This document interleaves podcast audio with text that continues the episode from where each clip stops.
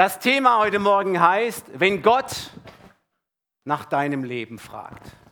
Also bitte, es kann niemand abhängen heute Morgen. Ja?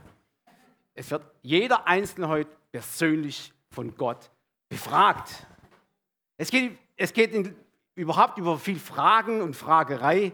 Wisst ihr, wir Menschen haben viele Fragen an Gott, aber wir werden nachher sehen, Gott hat auch Fragen an uns. Und Jesus, als er hier auf Erden war, wurde er auch viel gefragt. Schauen wir mal, ich, als Einstieg mal, was sie alles so ihn gefragt haben.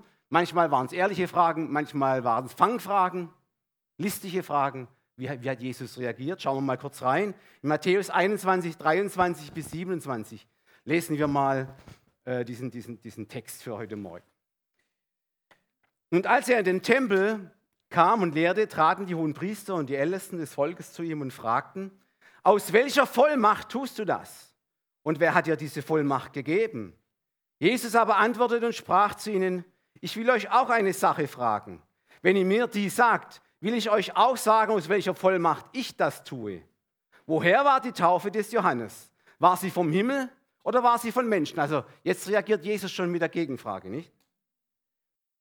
Und sie sprachen bei sich selbst, sagen wir, sie war vom Himmel, so wird er uns zu uns sagen, warum habt ihr ihm dann nicht geglaubt? Sagen wir aber, sie war von Menschen, so müssen wir uns vor dem Volk fürchten, denn sie halten alle Johannes für einen Propheten. Und jetzt kommt's, nicht? Und sie antworteten Jesus und sprachen, wir wissen's nicht. Da sprach er zu ihnen, so sage ich auch euch nicht, aus welcher Vollmacht ich das tue. Aus welcher Vollmacht tust du das, war ja die Frage. Schaut ihr, und er hat nicht die Antwort gegeben, die sie erwartet haben. Nein, er hat eine Gegenfrage gestellt. Und mit dieser einen Gegenfrage hat er alle Kritiker und alle Bedränger, hat er sie wirklich an die Wand gestellt. Und hat sie zum Schweigen gebracht. Oder ich sage mal ganz bewusst, sie haben sich dumm gestellt. Wir wissen es nicht in Vers 27. Und immer wieder kamen sie zu Jesus und haben ihn Sachen gefragt. Komplizierte Sachen, schwierige Sachen. Und wie gesagt, oft waren es Fangfragen. Vielleicht noch ein Beispiel, Matthäus 22, Vers 17. Sage uns, was meinst du, kommen sie zu ihm. Ist es recht, dass man dem Kaiser Steuer zahlt oder nicht? Auch hier wieder eine ganz verblüffende Reaktion von Jesus und es kommt eine klärende Gegenfrage von ihm in Vers 20. Er sagt ja, schaut mal die Münze an, welches Bild und Ausschrift ist da drauf? Liebe Gemeinde, es ist so, wie es auch heute geblieben ist. Ja? Viele Menschen stellen auch heute Fragen. Bewusst oder unbewusst stellen wir jede Menge Fragen an Gott. Warum ist Gott nicht zu sehen? So eine typische Menschenfrage. Warum lässt Gott all das Leid zu? Diese Allerweltsfrage ist fast aller Munde. Gott, wo bist du? Warum schaffst du das Böse nicht ab? Wäre doch alles viel leichter. Warum erhört Gott mein Gebet nicht? Auch eine schwierige Frage. Kinder haben auch Fragen an Gott. Könnt ihr mir vorstellen, dass Kinder auch sagen, Jesus, was hast du mit den Mücken und Bremsen gemacht? Hast du sie auch zertreten, diese lästigen Viecher? Nee? Ihr Lieben, Jesus war in seinem irdischen Dienst hier auf Erden nicht nur ein begnadeter Prediger, das wissen wir, und Heiler. Er war auch der beste Lehrer, der jemals hier auf Erden geweilt hat und auch gelehrt hat. Und ihr Lieben, von einem Lehrer erwartet man doch auch Antworten. Ich hab, wir haben gesehen, Jesus wurde aber auch Fangfragen gestellt. Und da hat er keine direkte Antwort gegeben, auch, auch obwohl er Lehrer war. Er hat eine Gegenfrage gestellt. Auch heute tun noch Spötter und Zweifler Gegenfragen. Nein, sie stellen blöde Fragen, also Fangfragen. Eine bekannte Fangfrage ist, ja, von einem Spötter oder Atheisten oder Zweifler an Christen lautet, kann Gott einen Stein schaffen, den er nicht heben kann? Schwierige Frage. Eine Fangfrage. Da gibt es eigentlich gar keine Antwort darauf. Aber man könnte ja auch die gleiche Taktik wie Jesus anwenden, nicht?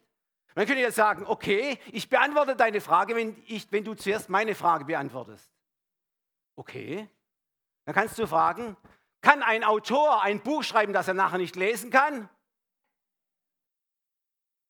Ich denke mal, er wird keine Antwort geben. Dann kannst du auch sagen, wenn du mir keine Antwort gibst, gebe ich dir auch keine Antwort. Aber noch einmal, von einem Lehrer erwartet man schon Antworten. Ich bin Prediger und Lehrer, also Bibelschullehrer. Habe mal in einem Hauskreis, da habe ich jetzt so eine wunderbare junge Mannschaft um mich herum, die Themen machen, die Impulse geben. Unter anderem auch mein Sohn. Und interessant ist, ja, wenn er Impuls macht oder Thema macht, dann stellt er ja auch ab und zu mal in die, in, die, in die Runde Fragen. Wenn er dann eine Frage stellt, dann hat es schon oft geheißen, aber Papa, du bist ruhig. Fällt mir sehr schwer. Aber ich übe mich auch darin, Zurückhaltung zu haben, ja. Es ist ja schon so, wenn ich dann loslege, dann haben die anderen gar keine Chance. Er hat schon recht, ja. Dann haben die anderen ja gar keine Chance, was zu sagen. Es ist richtig so. Es ist völlig richtig so. Aber noch einmal, ein Lehrer sollte doch Antworten geben. Hätte man von Jesus irgendwie auch so erwarten können. Doch, doch er gab, wie gesagt, nicht immer die direkte Antwort. Schaut mal, liebe Gemeinde, ich möchte euch heute Morgen auch eine Frage stellen. Und die geht uns alle an. Ist uns Menschen eigentlich bewusst, dass uns Gott durch Jesus Christus ebenfalls Fragen stellt? Und sind wir dazu bereit, uns diesen Fragen nach unserem Leben zu stellen und sie auch ehrlich zu beantworten. Es geht um dein, es geht um mein Leben. Und Jesus fragt dich heute Morgen ganz persönlich. Da hat sich nichts geändert. Seid ihr bereit? Seid ihr bereit? Und ihr Lieben, da gibt es keine Gegenfrage. Das sind auch keine Fangfragen, die Jesus stellt. Das sind ganz ehrliche, direkte Fragen. Die erste Frage lesen wir aus Matthäus 16, 26, die Jesus an uns Menschen richtet. Was hilft es dem Menschen, wenn er die ganze Welt gewinne und nehme doch Schaden an seiner Seele? Oder was kann der Mensch geben, womit er seine Seele auslöst? Das ist eigentlich gleich eine Doppelfrage, es sind gleich zwei Fragen. Und zum ersten, zum einmal geht es hier tatsächlich um unser Leben selbst in, in, in Vers 25. Da sagt er, denn wer sein Leben erhalten will, der wird es verlieren. Dann spricht er die Seele an und meint damit die Summe unserer, unseres ganzen menschlichen Denkens, Fühlens und Wollens und Handelns. Und er zeigt jedem Einzelnen, wie kostbar, ja wie unbezahlbar das Leben eines jeden Menschen vor Gott auf dieser Erde ist. Unmissverständlich zeigt uns Gott in seinem Wort, dass wir nur einmal auf dieser Erde leben. Das heißt, ihr Lieben, es gibt keine zweite Chance oder Wiedergeburt, wie in anderen Religionen immer wieder gesagt wird. Es gibt keine andere Form des Daseins nach unserem Tod.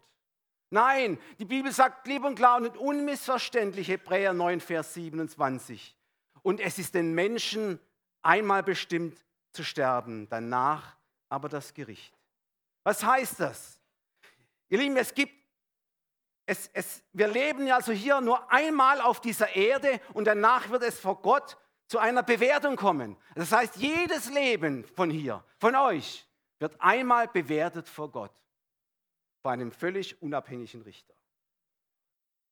Und somit, ihr Lieben, kann dieses Leben, wenn es nutzlos und sinnlos vertan wird, es kann nicht mehr zurückgekauft werden. Mit einer schonungslosen Schärfe legt Jesus uns die Verantwortung und die Entscheidung über unser zeitliches und ewiges Heil in unsere Hand, in unsere eigene Hand in unsere eigenen Entscheidungen. Du, lieber Mensch, du wirst also von Gott ganz ernst genommen. aber somit hast du auch Gottes Ansprüche ernst zu nehmen. Ihr Lieben, weil das Leben so kostbar ist und, und mir kein Reichtum dieser Welt mit keinem bezahlbar ist, wird diese so wichtige Frage im Neuen Testament sogar gleich dreimal gestellt. Und sie hat bis heute nichts an Aktualität verloren. Jeder von uns hat doch Lebensträume, ihr Lieben. Jeder von uns hat doch Lebensziele, die er erreichen will. Und ihr Lieben, das ist grundsätzlich überhaupt nicht verkehrt. Aber bei den meisten Menschen handelt es sich ausschließlich um beruflichen Erfolg, um materiellen Wohlstand und um finanzielle Absicherung. Wir wollen immer mehr erreichen, unseren Kindern einen noch besseren Lebensstandard ermöglichen und meinen, das alles macht Sinn und das alles ist das Glück auf dieser Erde. Das macht alles aus. Doch, was bringt es uns, wenn wir große Karriere und Erfolg haben, aber am nächsten Tag gehen wir zum Arzt wie Rolf und erfahren, dass wir eine unheilbare Krankheit haben und nur noch ein paar Monate leben? Was nützt es uns dann? Was nützt es uns, wenn wir unsere ganze Zeit, unsere ganze Kraft in Beruf, Karriere und Geldscheffeln investieren, wenn der Preis dafür ist, dass die Familie kaputt geht und die Ehe in die Brüche geht? Soll einmal auf deinem Grabstein oder deinem Nachruf stehen, nur Arbeit war sein Leben? Ihr Lieben, das ist ein Nachruf auf einen Ackergaul, aber nicht auf einen Menschen, der zur Würde Gottes geschaffen wurde. Es ist doch so. Jesus möchte uns mit dieser ernsten Frage auffordern, uns im Leben darauf zu konzentrieren, was wirklich zählt. Was zählt denn in unserem Leben? Unsere Beziehung zu ihm und unsere Beziehung zu den Mitmenschen. Immer wieder erinnert uns Jesus, dass alles Materielle letztlich doch nur kurzlebig ist und uns über das Grab hinaus überhaupt nichts bringen kann. Es nützt uns nichts. Er sagt einmal ganz deutlich, wer reich ist in der Welt, aber arm bei Gott, der hat sein Leben umsonst gelebt. Das Umgekehrte ist weit, der weitaus bessere Weg, das weitaus bessere Lebenskonzept. Das lesen wir Matthäus 6, 33. Trachtet zuerst nach dem Reich Gottes, so wird euch das alles zufallen. Also zuerst Gott, zuerst sein Reich und alles andere kommt dazu. Ihr seht, ihr Lieben, schon die erste Frage ist enorm wichtig. Und es lohnt sich, über diese göttliche Frage an unser Leben weiter nachzudenken. Also ich gebe euch heute Morgen richtige Impulse, wie im Hauskreis. Und ihr müsst es weiter tragen, weiter darüber nachdenken. Wie entscheidet ihr? Kommen wir zur zweiten Frage, die Jesus an unser Leben hat. Lukas 8, Vers 25. Wo ist euer Glaube? Ja, das, das hat er zu seinen Jüngern, hat seine Jünger gefragt. Und diese Frage, die stellte Jesus seinen Jüngern nach, dem, nach der Stillung des Sturmes auf dem See Genezareth. Und ihr Lieben, das war eine richtig brenzliche Situation. Wer schon mal auf dem Meer war bei äh, Sturm 12 ja, und Wellen über 10 Meter, der weiß, um was es geht. Und ihr Lieben, eigentlich war ja die Reaktion der Jünger richtig berechtigt. War völlig okay. Sie haben eigentlich ganz gut reagiert, haben richtig reagiert, Vers 24. Und sie traten hinzu, weckten Jesus auf und sprachen, Meister, Meister, wir kommen um. Er aber stand auf, gebot dem Wind, den Wasserwogen und sie legten sich, wow, und sie wurden still. Sie wurden still. Ihr Lieben, in guten Zeiten ist es nicht nötig, an einen guten Gott zu glauben. Oder es fällt uns auch sehr leicht, in guten Zeiten einen guten Gott zu glauben. Wenn aber alles eben nicht so rund läuft, dann fällt es uns schon schwerer. Wenn alles rund läuft, wenn alles wie geschmiert läuft, ja, wir haben einen guten Gott. Amen, Amen. Was ist aber, wenn mein Leben plötzlich Kopf steht? Wenn es eben nicht mehr rund läuft? Wenn die Stürme des Lebens in Form von Not, Leid, schmerzhafte Enttäuschungen, Bedrängnisse und Verluste unser sonniges Leben auf einmal verdunkeln. Dann, ihr Lieben, haben wir oft den Eindruck, dass Gott schläft. Dass er unsere Gebete nicht erhört oder er sich nicht mehr um uns kümmert. Und Jesus sagt, wo ist euer Glaube? Wo ist euer Glaube? Und er widerlegt dieses falsche Denken von uns Menschen ganz deutlich. Er ermutigt uns mit all unseren Sorgen und Nöten immer zu ihm zu kommen. Matthäus 11, Vers 28. Kommt her, alle ihr, die ihr mühselig und beladen seid, ich will euch erquicken. Aber kommen müssen wir schon. Wir müssen schon an den richtigen Ort gehen, um unsere Sorgen und Nöte abzuladen. Und ihr Lieben, da, ist, da sind die Sorgen und Nöte wunderbar aufgehoben. Und die Apostel bestätigen später diese Strategie des Glaubens in den Lebensstürmen nochmal ganz deutlich. Philipper 4, Vers 6. Sorgt euch um nichts, sondern in allen Dingen lasst euer Bitten in Gebet und Flehen mit Danksagen vor Gott kund werden. Wisst ihr, eigentlich haben die Jünger in dieser Situation der Todesangst doch alles richtig gemacht. Sie sind damit zu Jesus gegangen. Und das dürfen wir auch. 1. Petrus 5, Vers 7. Alle eure Sorgen werft auf ihn. Und er sorgt für euch. Glaubt ihr das?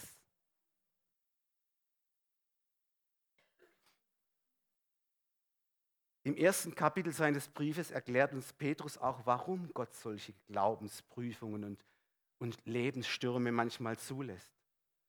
In 1. Petrus 1, Vers 7 sagt er, damit, dies geschieht alles, damit euer Glaube als echt und viel kostbarer befunden werde als das vergängliche Gold, das durchs Feuer geläutert wird, zu Lob, Preis und Ehre, wenn offenbart wird Jesus Christus. In den Nöten, in den Bedrängnissen, in den Katastrophen, in den Lebensstürmen muss sich Glaube bewähren, bis er kostbar ist. Kostbarer als Gold, sagt er. Kostbar.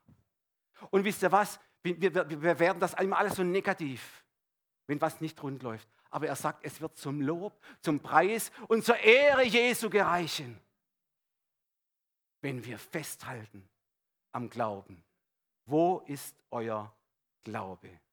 Das war die zweite Frage. Und die Antwort heißt, dein Herr schläft nicht. Er ist auferstanden. Er ist dein hoher Priester, der euch jeden Tag vor Gott vertritt, sagt das Neue Testament, der für euch sogar betet, dass euer Glaube nicht aufhört.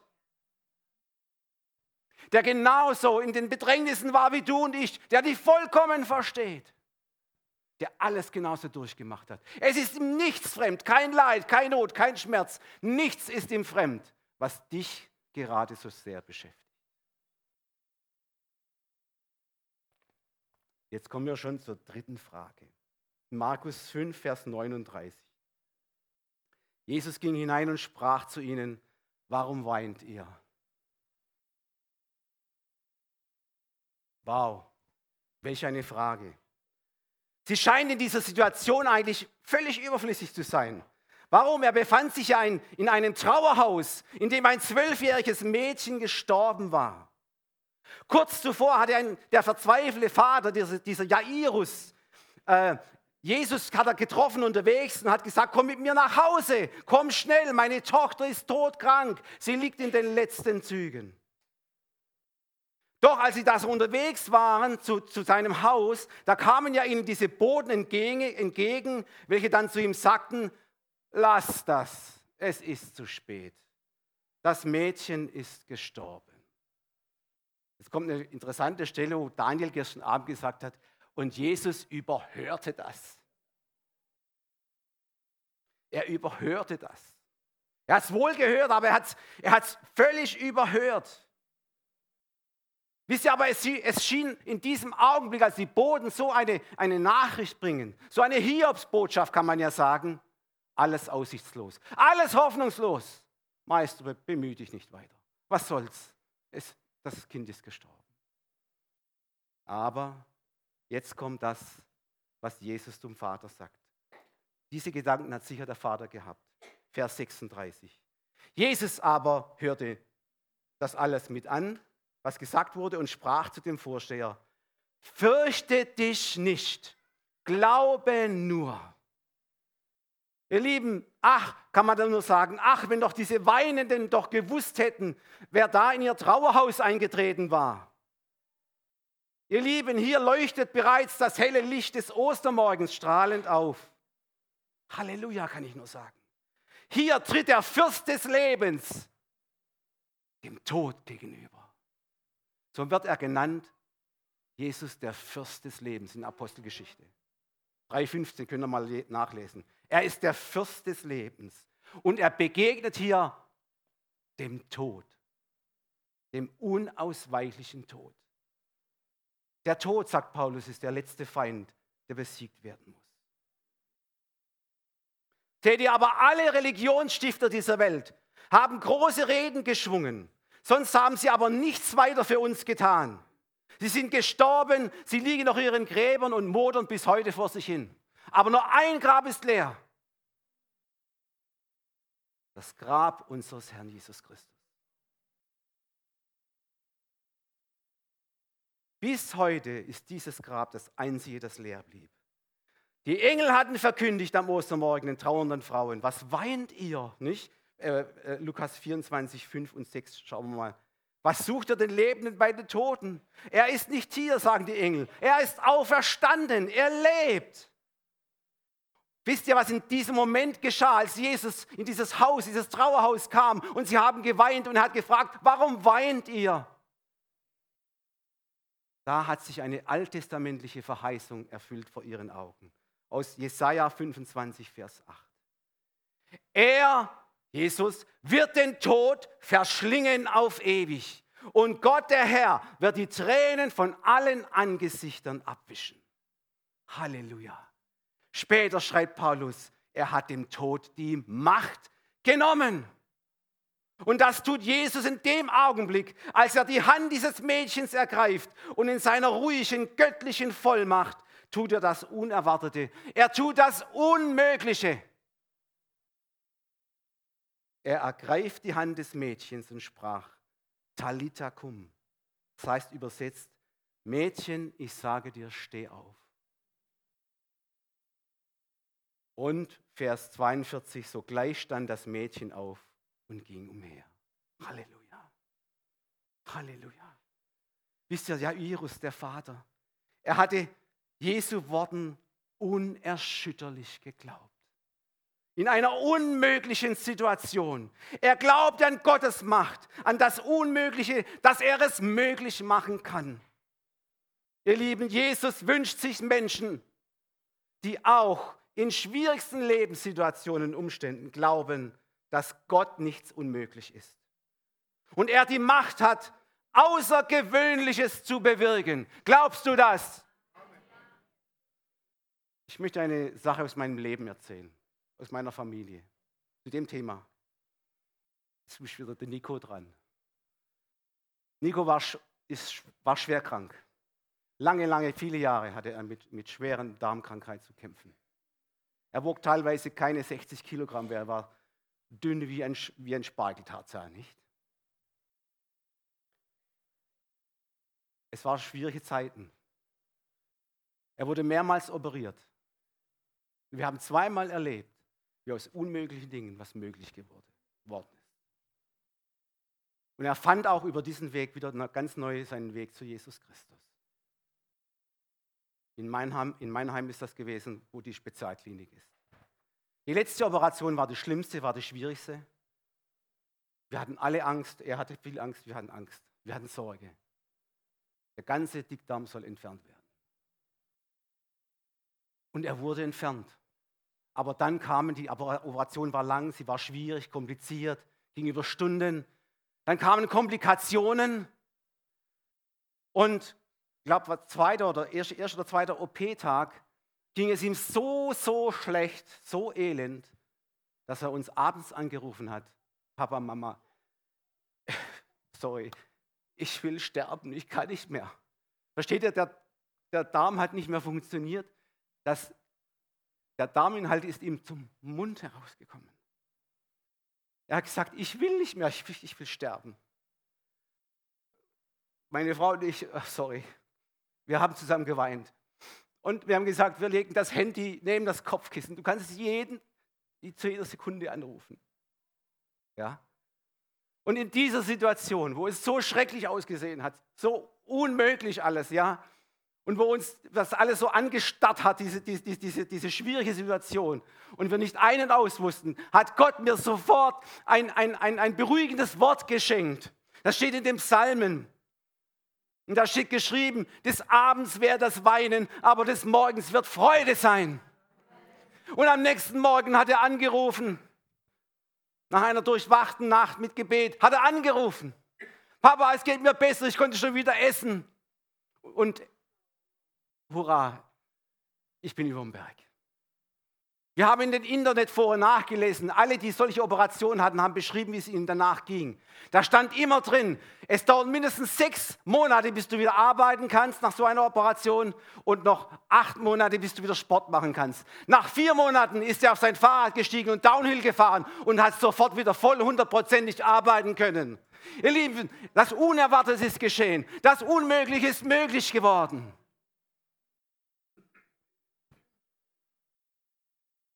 Glaubst du, dass Gott Unmögliches möglich machen kann? Vierte Frage aus Matthäus 16, 15. Jetzt kommt's, jetzt kommt ja die Frage der Fragen. Für wen haltet ihr mich, ihr lieben Menschen? Liebe Gemeinde und auch alle Zuhörer von nah und fern, die diese Predigt hören. Diese Frage ist mit Sicherheit die absolut wichtigste Frage, wenn Gott nach unserem Leben fragt. Und je nachdem, wie wir diese Frage beantworten, entscheidet es sich doch, wie wir uns ihr stellen, wie wir unser einmaliges, unser kostbares Leben auf dieser Erde leben und ausleben. Es entscheidet sich in dieser Frage einfach alles. Bauen wir unser Leben auf Sand oder bauen wir unser Leben auf einen Felsen? Ein Lebenshaus, das niemals umstürzen kann. Soeben hat Jesus erfahren, dass viele Zeitgenossen um ihn herum ihn für eine Art Reinkarnation hielten.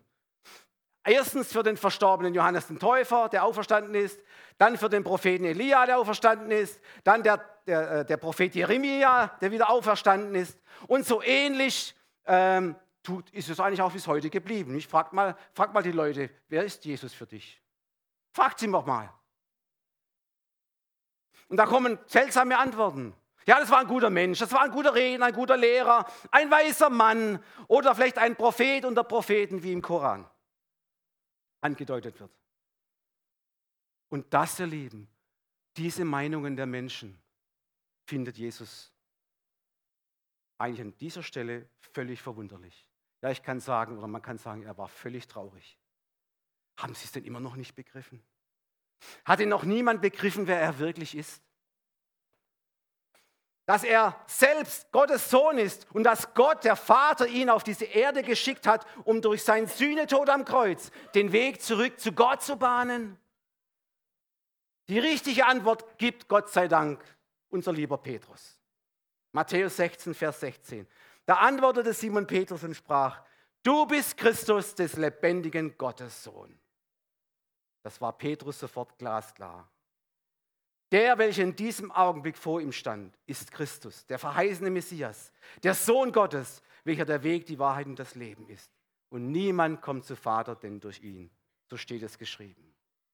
Ihr lieben Petrus und auch die anderen Jünger, die haben geglaubt und erkannt, dass er der versprochene Retter und Heiland ist. Ja, und wir? Diese Frage an uns Menschen ist die alles entscheidende Frage. Denn an deiner Antwort entscheidet sich, wie, du dein, wie dein Leben weiter verläuft. Wer ist Jesus für dich, frage ich alle Zuhörer. Wer ist Jesus für dich? Wer ist Jesus für sie? Ist er ein weiser Mann? Ist er nur eine historische Figur? Ist er nur ein Religionsstifter unter anderen? Oder glaubst du, dass er der Sohn Gottes ist, dein persönlicher Erretter und Erlöser, der auch heute noch lebt und an deinem Leben 100% Interesse hat? Dann komm zu Jesus. Lobpreisteam, bitte nach vorne kommen. Dann komm zu Jesus. Lobpreisteam. Wenn jemand hier ist, der ein, dieses falsches Gottesbild hat von Jesus, wenn noch, noch jemand hier ist, der noch niemals das Bekenntnis abgegeben hat, ja, du bist der Christus, der Sohn des lebendigen Gottes, du bist mein Erretter und Erlöser, dann komm zu mir. Wir werden zusammen ein Gebet sprechen, wo du dein Leben in Jesu Hände legen kannst. Bitte steht auf. Wir wollen Gott anbeten und loben für das, was er für uns getan hat. Gott hat jetzt zu euch gesprochen. Es liegt jetzt ganz an euch. Er hat euch Fragen gestellt heute Morgen. Es liegt ganz an euch persönlich, jedem Einzelnen. Wie wird deine Antwort sein?